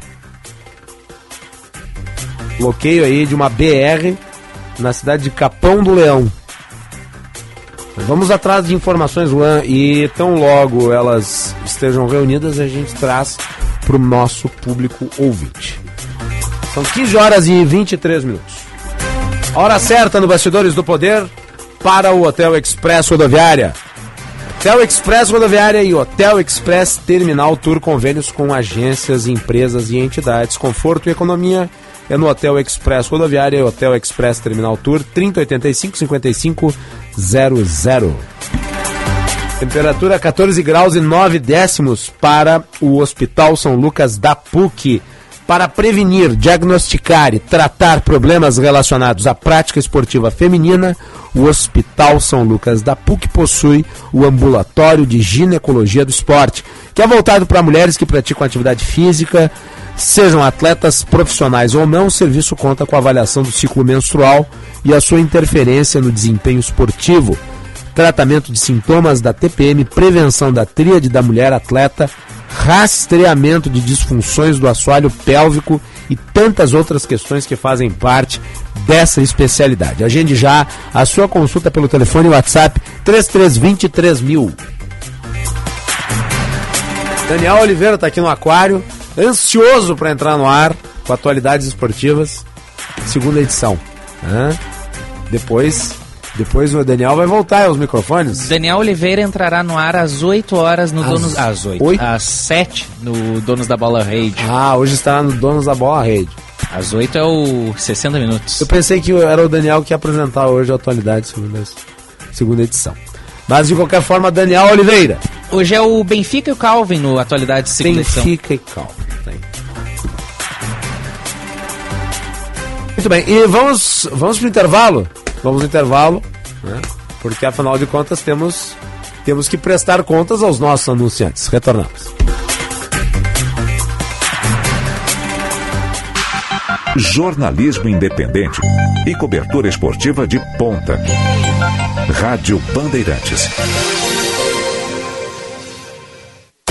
No Bandplay, quem faz a programação é você. O Bandplay é o aplicativo do grupo Bandeirantes. Bandplay é notícia, música, aventura, esporte, podcast e muito mais. Com um único login, você assiste, ouve, curte e interage. E as nossas armas aí são as vacinas. Alô, meu caro Murici Eu queria que você fizesse uma avaliação disso. Não abrir mão de receita tributária. Mas o Pelé, negócio dele era jogar, jogar e jogar. As questões mais importantes do mundo jurídico. Qual de fato é o capital político que ele tem hoje? Falar coisa pra você, foi um jogo perfeito. O rural tende a crescer. No momento único, exclusivo e mágico do futebol do Brasil. Bandplay é a Rádio Bandeirantes, onde você estiver, quando você quiser. Baixe agora. Disponível na Play Store e na Apple Store. Bandplay, quem faz a programação é você. Na Rádio Bandeirantes, Agronotícias, com Eduarda Oliveira. A declaração anual de rebanho é uma obrigação sanitária de todos os produtores rurais gaúchos que trabalhem com agronegócios de produção animal. Porém, com o prazo correndo desde o dia 1 de junho, foram feitas apenas 8,8% das 380 mil declarações esperadas pela Secretaria da Agricultura. O prazo para a declaração termina em 31 de outubro. Desde 2022, a atualização cadastral está mais completa, com informações mais detalhadas sobre a propriedade rural e os sistemas de produção animal, o que torna a declaração mais extensa. Por isso, não é aconselhável que seja protelada até a última hora. O município em que a declaração anual de rebanho está mais avançada é São Domingos do Sul, com 78,15% de propriedades com declarações entregues. Agronotícias. Oferecimento Senar RS. Vamos juntos pelo seu crescimento. Se o teu negócio precisa de um arquiteto, tu encontra a solução na Unio. Se o caso for um profissional para a criação da tua marca, tu também encontra a solução na Unio. Bom, mas se o problema for criação de peças gráficas, é claro que na Unio tu encontra a solução. Já deu para entender, né? Acesse uniosebrae.com.br e contrata profissionais com até 60% de desconto. Unio Sebrae, a união perfeita entre o teu negócio e as nossas soluções. De 14 a 25 de julho, venha participar da São Leopoldo Fest 2023 rumo ao bicentenário. Vamos celebrar a imigração e o aniversário da cidade. No Ginásio Municipal Celso Morbach, Largo Rui Porto. Feiras, shows nacionais e locais, gastronomia típica, Vila Germânica, arena de inovação e muita alegria. Semai, patrimônio da cidade. Prefeitura de São Leopoldo, construindo uma cidade melhor. Rádio Bandeirantes. Esponqueado, inédito e exclusivo. Toda a linha Onix Turbo em 36 vezes sem nada de juros. Isso mesmo, linha Onix Turbo em 36 vezes sem juros. E mais, Tracker Turbo Premier com bônus de 8 mil e taxa zero. E linha Equinox com bônus de 12 mil adicional na avaliação do seu usado. E taxa zero em 18 meses. É inédito, é exclusivo. É na Esponqueado Chevrolet, a revenda que não perde negócio. Cinto de segurança salva Mude sua história com a EJA do SESI. Termine seu ensino fundamental e médio com aulas EAD e presencial uma vez por semana. Robótica e aulas voltadas ao mundo do trabalho a partir de 85 reais mensais. Gratuito para trabalhadores da indústria, construção civil e dependente. Saiba mais em ejadocese.com.br e inscreva-se já. SESI Educação. Aprender é poder mudar a minha história. Na Claro, você tem a internet com fibra mais rápida e a rede Wi-Fi mais estável do país para navegar, assistir seus filmes e séries favoritos e jogar de montão. Assine já 350 mega com fibra por apenas R$ 99,90 por mês no Multi. Vai deixar passar uma oportunidade como essa? Não, né? Ligue para 0800 720 1234 ou acesse claro.com.br. Vem pra Claro e faça seu Multi. Claro, você merece o novo. Consulte condições de aquisição. Bandeirantes, a rádio da prestação de serviço. Quem trabalha no agronegócio é sempre um otimista. Sabe como encarar os desafios porque pensa sempre positivo.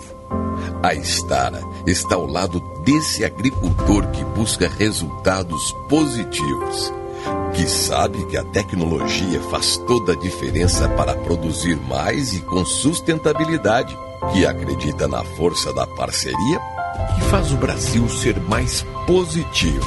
E positivo é fazer com a Estara.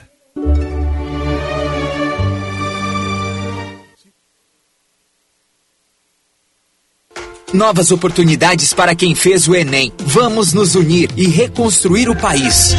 Fiéis, aí vou eu. Ter apoio para financiar o curso dos meus sonhos. É Justiça Social. Inscrições de 4 a 7 de julho. Vá até acessounico.mec.gov.br e conheça as suas possibilidades. Ensino Superior, aí vamos nós. Ministério da Educação, Brasil, União e Reconstrução, Governo Federal.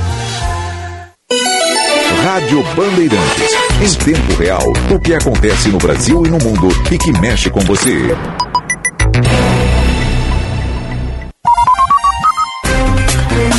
Você ouve na Rádio Bandeirantes. Bastidores do Poder. Senador Marcos Duval está prestando depoimento na Polícia Federal em Brasília. Vamos com a Natália Pazzi. Tribunal Federal, inclusive com os investigadores da Polícia Federal. Isso porque Marcos Duval ele afirmou nessas versões que foram apresentadas por ele desde o início do ano que ele se reuniu em dezembro do ano passado, no Palácio da Alvorada, com o ex-deputado Daniel Silveira e com o então presidente Jair Bolsonaro, numa reunião que teria como objetivo esse, esse plano, essa suposta trama golpista para colocar em dúvida, levantar dúvidas em relação à atuação de Moraes à frente da presidência do Tribunal Superior Eleitoral. Agora a PF está tomando o depoimento de Marcos Duval e também dos outros envolvidos na tentativa de esclarecer se eles, então, tanto Marcos Duval quanto o ex-presidente Jair Bolsonaro e até mesmo Daniel Silveira, esses envolvidos nessa história, eles estariam tentando arquitetar um plano para tentar anular ou até mesmo boicotar o resultado das eleições presidenciais do ano passado, que levou à vitória do agora presidente Lula.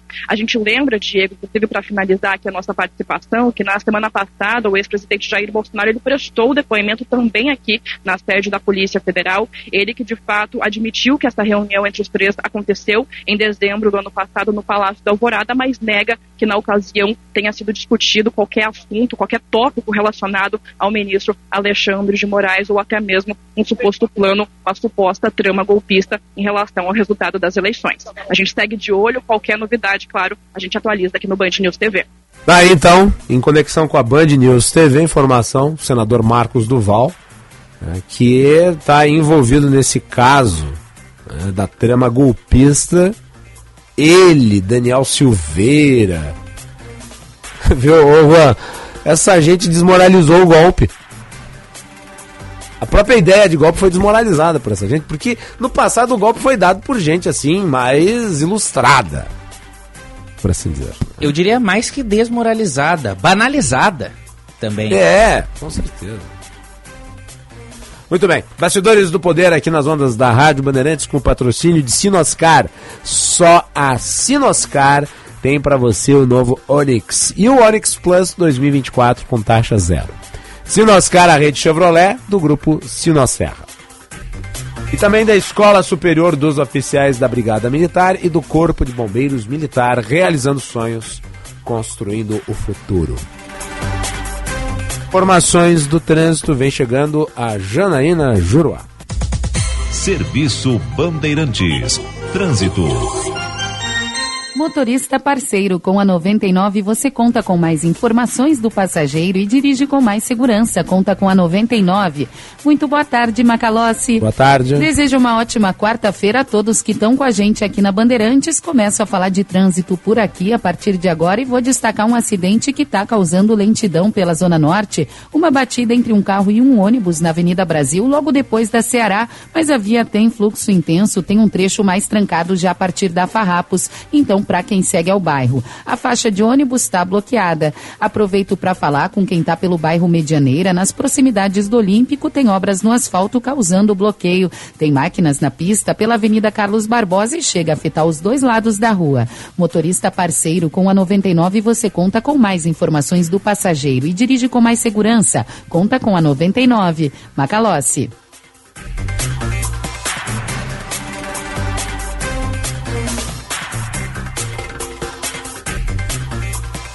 Então, obrigado, Janaína. E parte dos moradores da metade sul do Rio Grande do Sul completam uma semana sem energia elétrica após o ciclone.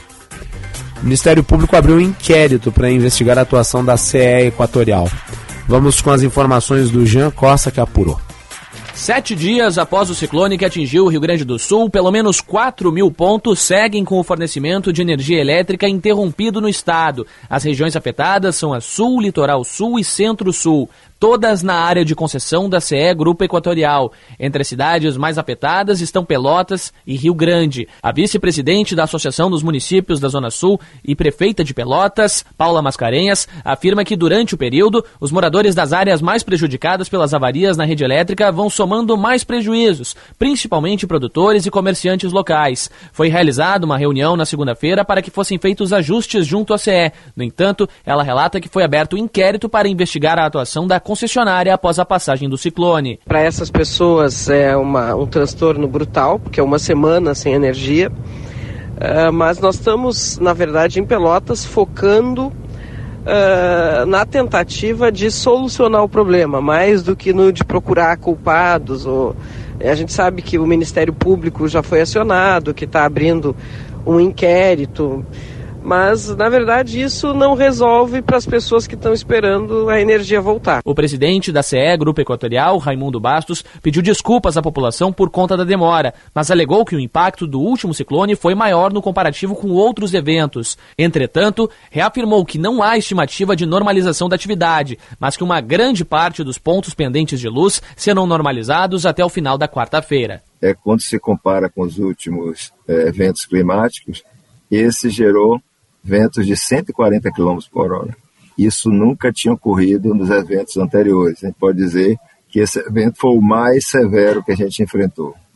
Esse atingiu 715 mil clientes afetados. Nós esperamos normalizar, poderá haver algum é, transbordo para o dia de amanhã, mas em número muito baixo.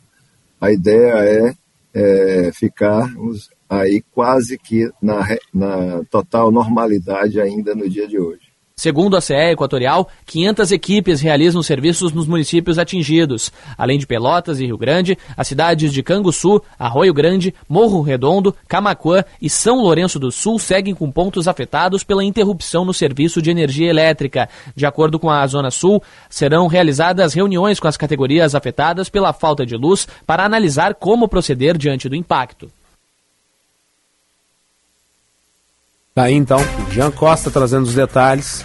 Obrigado, Jean. Esperamos que a situação se normalize para todos aqueles que até aqui estão sem energia elétrica, eh, que se tenha dificuldades eh, imediatamente após a passagem do ciclone, se compreende, mas nós já estamos na quarta-feira. né? E as pessoas não têm energia elétrica como uma futilidade na vida. Energia elétrica é condição elementar para o exercício da cidadania. né?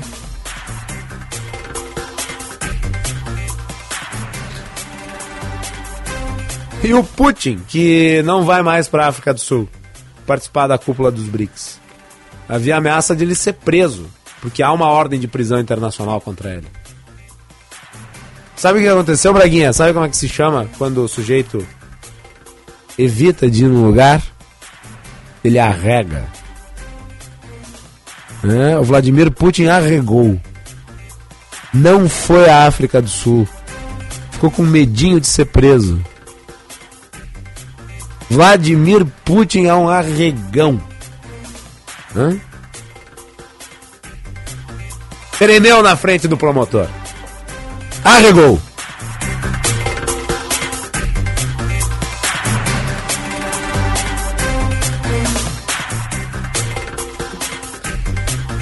Como é que é aquela frase? O Vladimir Putin é tigrão com os opositores na Rússia e tchutchuca com o promotor na África do Sul. Todo déspota, Braguinha, quando exposto, se revela um covarde. Hã? Isso é norma.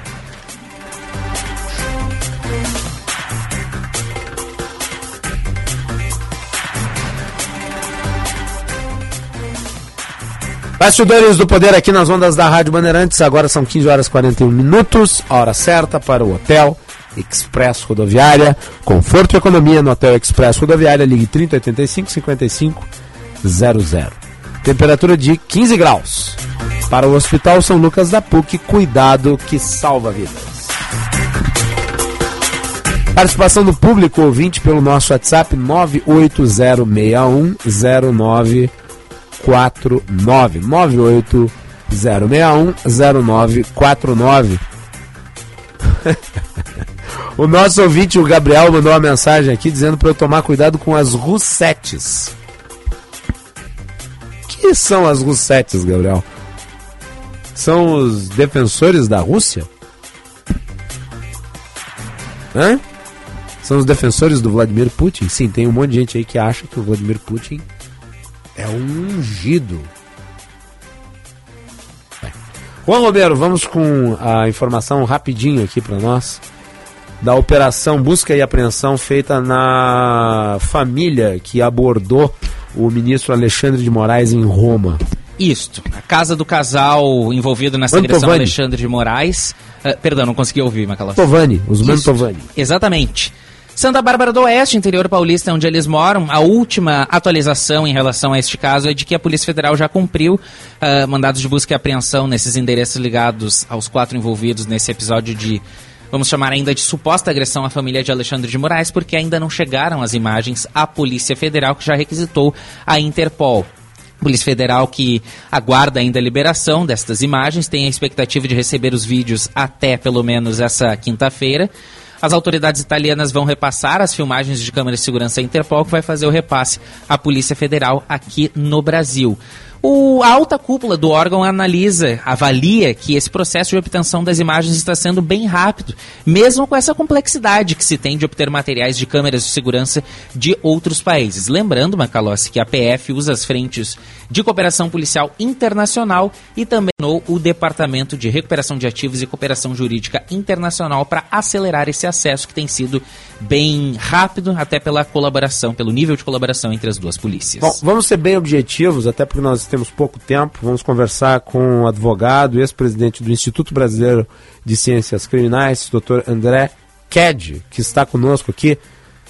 Uh, doutor André, bem-vindo, é um prazer recebê-lo. A minha pergunta ela é bem objetiva. Esse tipo de operação é normal na sua avaliação? Se sustenta do ponto de vista jurídico?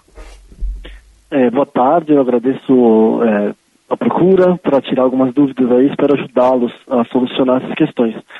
É, veja, eu, eu, acredito que a operação em si, como ela tem acontecido, ela não é comum, como também não é comum que se vejam autoridades públicas é, de tal escalão é, sendo abordadas dessa forma é, nos locais. Então eu acho que é tudo fora da, da normalidade, sabe? É, acho que está todo mundo tentando se adequar ao que aconteceu é, e às acusações que estão sendo feitas. Então acho que é, é uma novidade mesmo. Isso é uma novidade. É, ainda mais quando se tem conhecimento do teor dos vídeos que foram produzidos no local, né? Professor, o senhor nos escuta? Caiu a ligação. Vamos fazer intervalo e voltamos na sequência, e daí dá tempo de conectar e de conversar mais com o professor.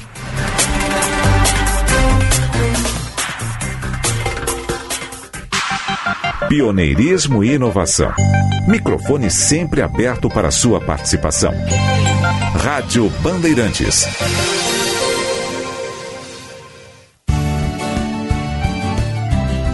Na Rádio Bandeirantes, Agronotícias, com Eduarda Oliveira. A produção de azeites da safra 2022-2023 do Rio Grande do Sul teve um aumento de 29% em relação ao período anterior. O índice também foi registrado no crescimento do número de fábricas, que atualmente está em 22, crescimento de 100%. Os dados são do Instituto Brasileiro de Olivocultura. O estado plantou uma área de 6.200 hectares de oliveiras em 110 municípios.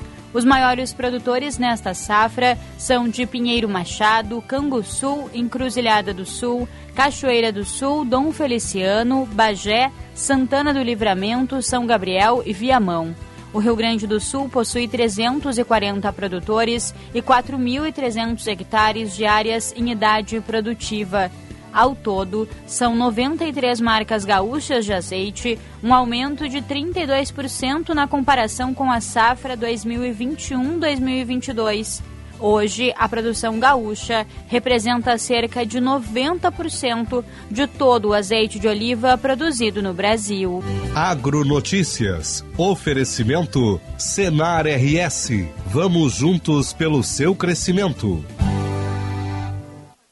Com vocês, o hit desse inverno. Não vou mais me segurar.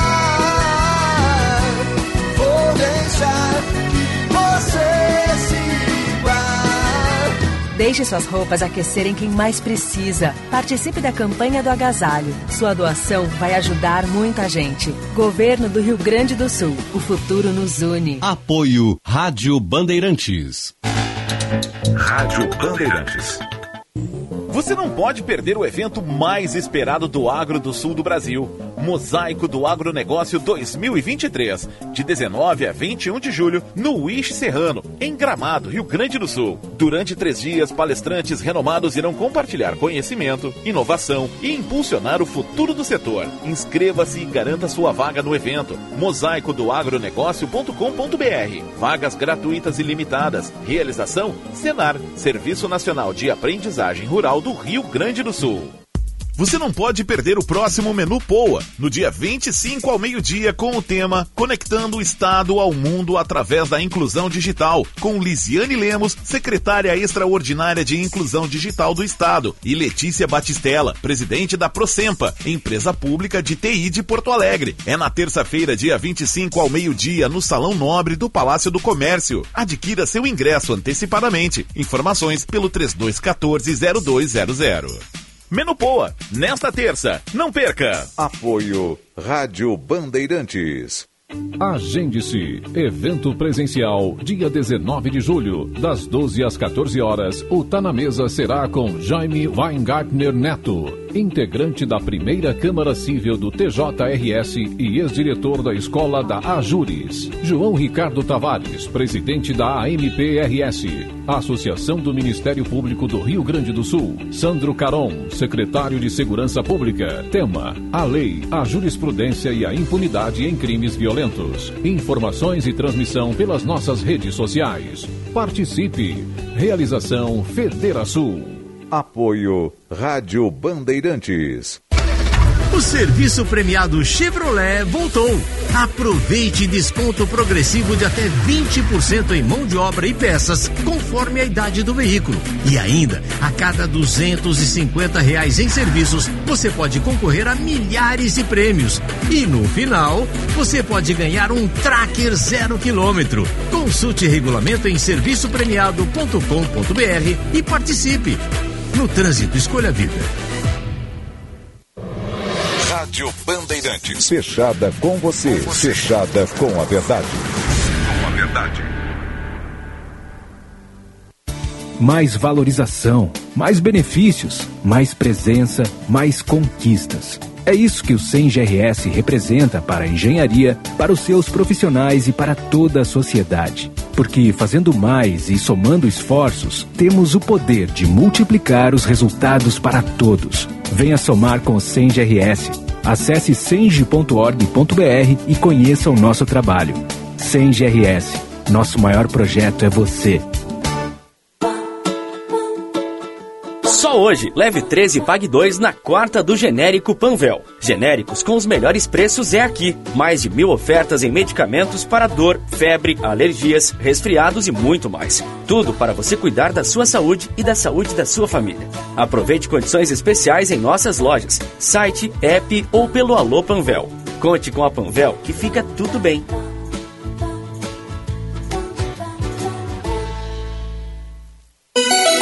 Rádio Bandeirantes. Em tempo real, o que acontece no Brasil e no mundo e que mexe com você.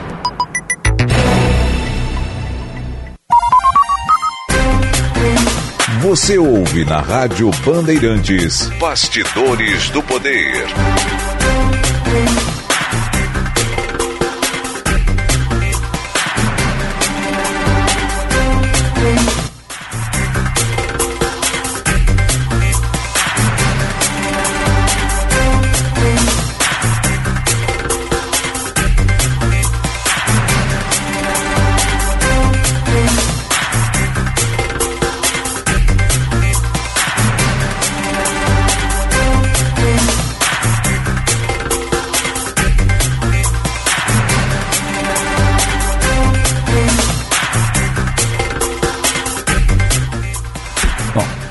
Voltamos, estamos aqui com Bastidores do Poder.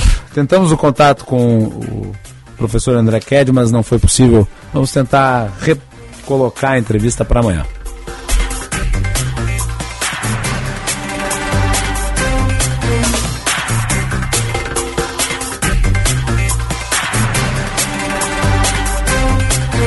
Aparentemente com problemas aí na conexão, né?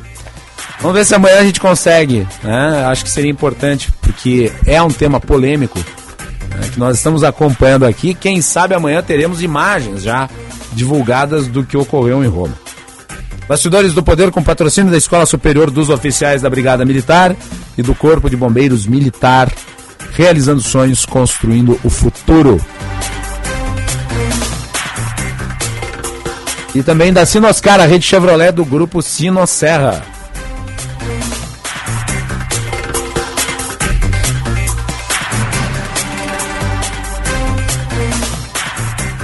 Aí diz um ali, não pode xingar o Alexandre, o rei Alexandre. Não, xingar não pode mesmo. Você não é livre para xingar as pessoas. Para sair ofendendo, para intimidar, para botar o dedo na cara, para constranger. Criticar, sim, a crítica é livre. O xingamento pode ser punido. Viva a civilidade. Aliás, essa cultura da intimidação, que infelizmente é reverberada na web, ela tem que acabar. As pessoas têm o direito de ter uma vida privada, de andarem tranquilamente por ambientes públicos.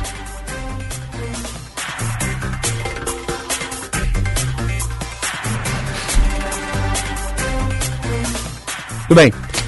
Nós vamos ficando por agradecendo a todos pela audiência. Lembrando sempre que a participação do público é pelo WhatsApp 980610949. Na sequência tem o Atualidades Esportivas, segunda edição. Continuem com a programação da Rádio Bandeirantes.